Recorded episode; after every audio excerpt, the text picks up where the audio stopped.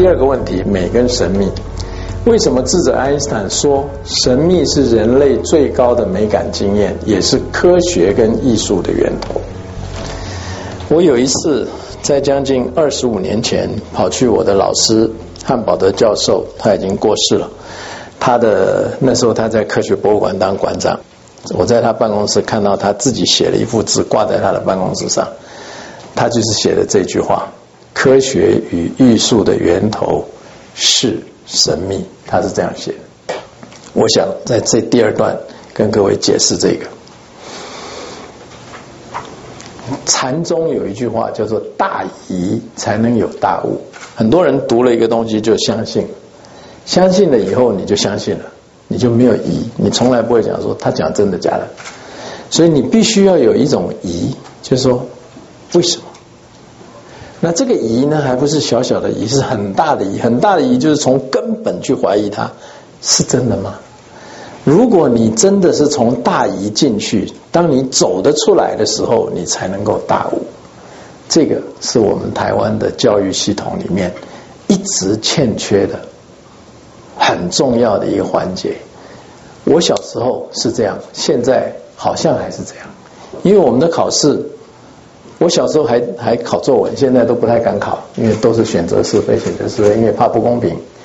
你要知道，选择是非，你只要背，你很难需要去真正的去解释一件事情，你也很难需要去处理一件看起来矛盾的事情，所以你不太容易有大疑，你就不太容易有大悟。疑就是神秘，大疑就是走向神秘。有一些东西你不懂。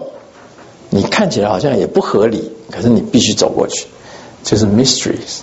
例如牛顿，他问苹果为什么掉下来而不是飘上去？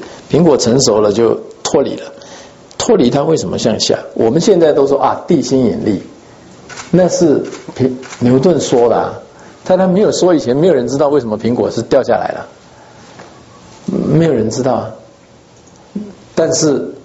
他去回，他去问一个这样的问题：为什么他要下来？为什么他不上去？一般人一定会回答：本来就这样，不是吗？我们常常去问一个问题，很多人都说本来就这样，本来就这样，其实是一个很不应该有的答案。世界上本来就这样，还是要有个道理啊。所以没有本来就这样子，那很多人还会说这是什么白痴的问题？其实。这种问题就是疑。牛顿走向神秘，因为他答不出来。他到最后答出来的时候，也是这么简单、这么美的一个公式而已：F 等于 ma。就这样，他把这个答案，我们到现在还继续叫用牛顿定律，是不是这样？很多东西，你从设这个太空船到做我们打弹子，什么东西都要从 F 等于 ma 开始想起。牛顿后来，他花了很多的时间在研究炼金术。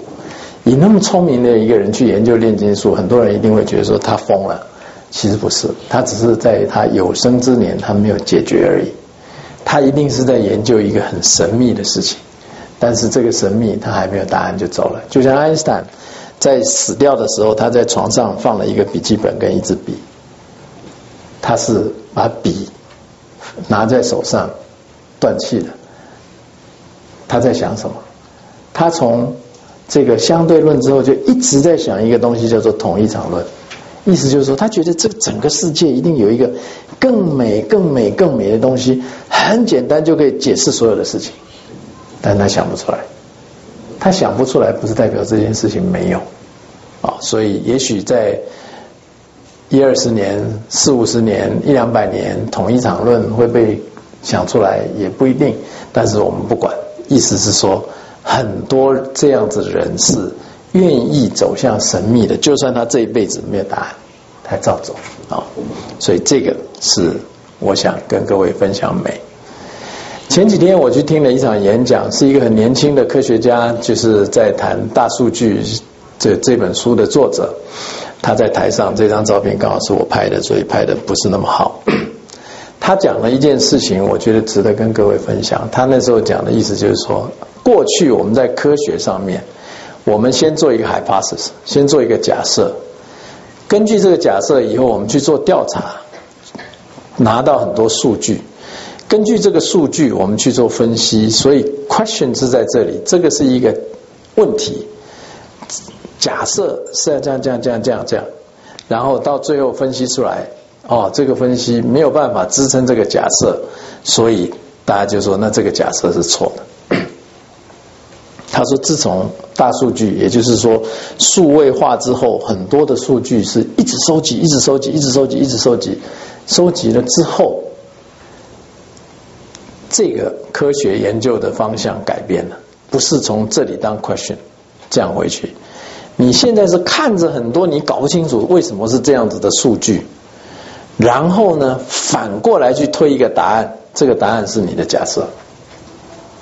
那这个，我想跟各位说的就是，这个跟这个最大的不同是，你在看这个数据的时候，你在提出这个问题的时候，这个数据是神秘的，大数据会让我们这个时代。就像这句话说的，这句这个现在这个上面的字你看不清楚，也就是说，大数据改变了人类生活的样貌，整个你的生活会被改变啊，所以而且是改的很厉害，很厉害。我在这里大概花一分钟解解释一件事情。最近我在帮一个客户设计一个东西，那。他他他说了一个事情，是说，在汽车产业，如果有一个大公司，他推出一个 concept car，那么这个市场上在五年之后，一定就会变成是真正的在卖的车子。